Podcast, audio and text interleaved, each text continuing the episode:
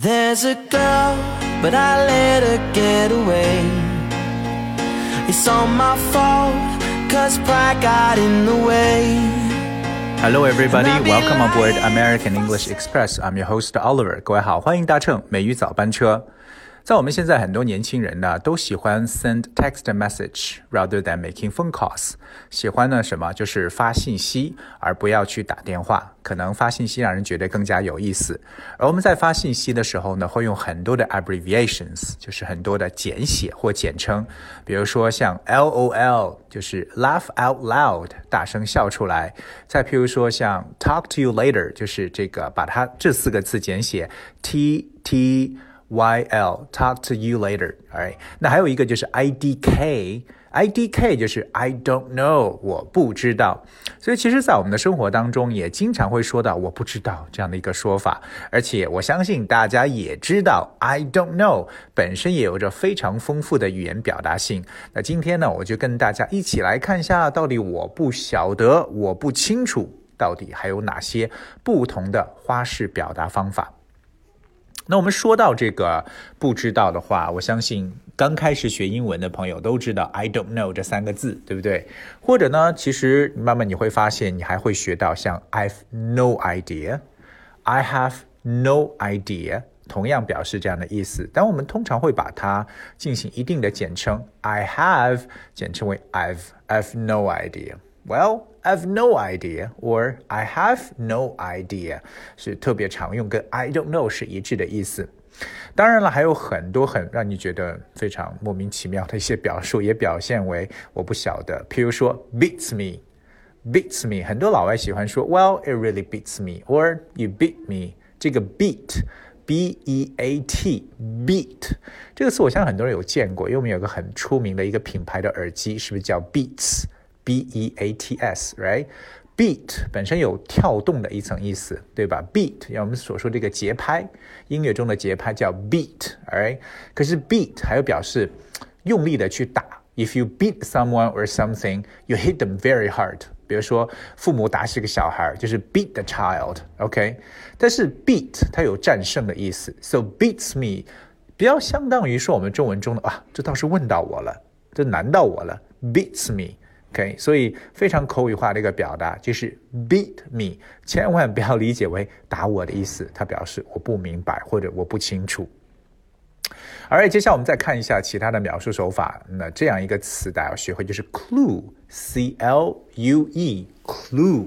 什么是 clue？clue 就表示线索的意思，对吧？如果说不懂，就可以讲 I have no clue。I have no clue，我没有线索，或者是，也就是说我没有头绪。那把 clue，I have no clue，也可以理解为 I am clueless，I am clueless，OK？clue 加上 l e s s 的否定后缀，clueless 就表示没有线索的。其实也可以相当于说没有头绪，完全没有头绪。I have no clue，or I am clueless。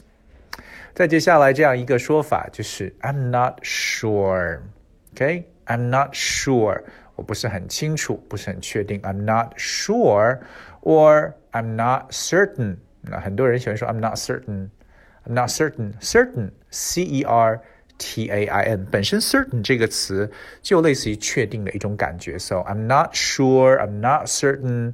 都表示不确定，或者还可以讲成一句话叫 I can't say for sure。 我也不能很确定的说，I can't say for sure。You know, I can't say for sure，不能够百分百确定了。或者我刚刚跟他去讲一个说，哎呀，这真是难到我了。It beats me。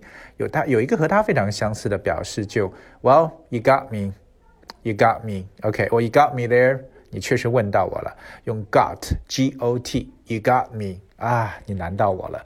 所以有没有发现，如果让我只是字面上去看，you got me 是表示你得到我了吗？难道 会觉得很怪？所以呢，其实本身 get get 这个词，如果你搬开字典去查的话，太多意思。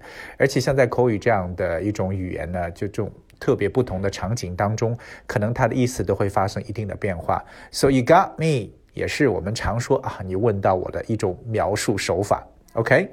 All right, coming up, the next one is I wish I knew 啊，这是一个虚拟语气的说法。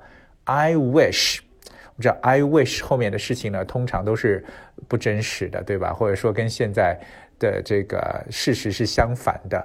I wish I knew，我倒是希望我知道，也就是说，实际上我是不清楚的。Alright，所以呢，这个大家还需要记住的一个说法：I wish I knew，I wish blah blah blah。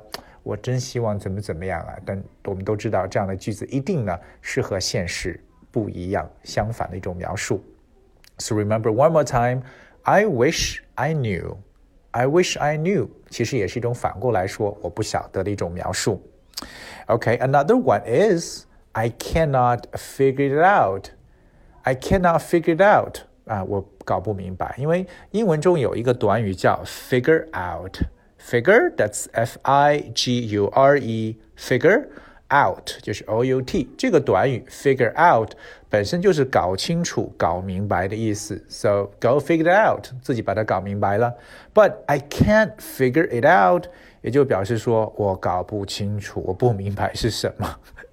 OK，那最后我想跟大家去说一个词呢，这个词我相信很多人也认识，就是 beyond，B E Y O N D，也知道这个。 早年非常非常出名的香港乐队 Beyond 这个组合，对不对？本身这个词 Beyond 就表示为超出、超越的意思。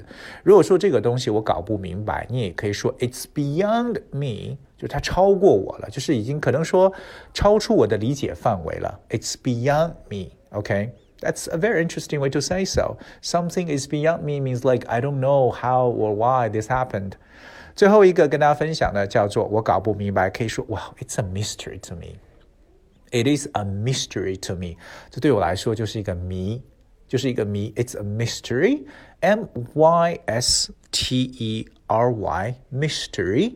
或 mystery，呃，随便怎么样发音都行。mystery 这个词本身有神秘的意思。如果说 it's a mystery to me，对我来说这是一个神秘，其实就表示什么事情对我来说是一个谜，就是我不清楚为什么。okay 而 why 什么什么什么 is a mystery to me？哎，为什么这样的事情呢？对我来说是个谜。所以今天跟大家去分享了这样各种各样关于我不知道的。不同的说法，不知道各位是否又学到了一些新的表达呢？但是永远要记住啊，不管你学到了什么，要多多的去使用。Because the more you use the language, the easier it is for you. Or I would say, the more skilled you are，你可能会变得更加的我们所说的熟能生巧嘛。Alright，今天呢就到这里了，我们下一次再见。I'll see you maybe next Monday，下周一。See you then. There's a girl, but I let her get away. It's all my fault, cause pride got in the way. And I'd be lying if I said I was okay. About that girl, the one I let get away. I keep saying no, this can't be the way it was supposed to be.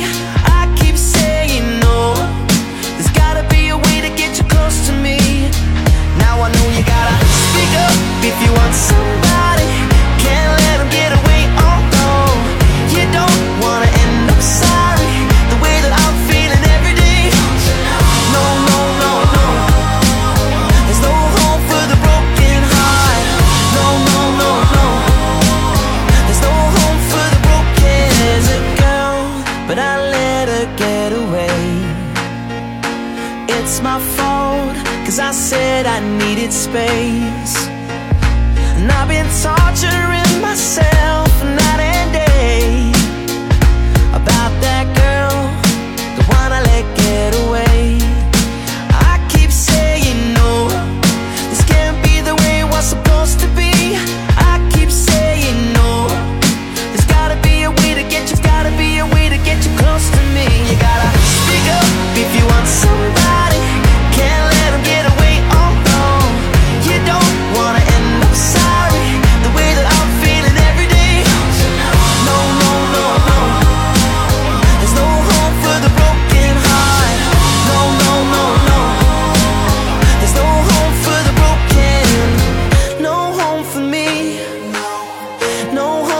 broken.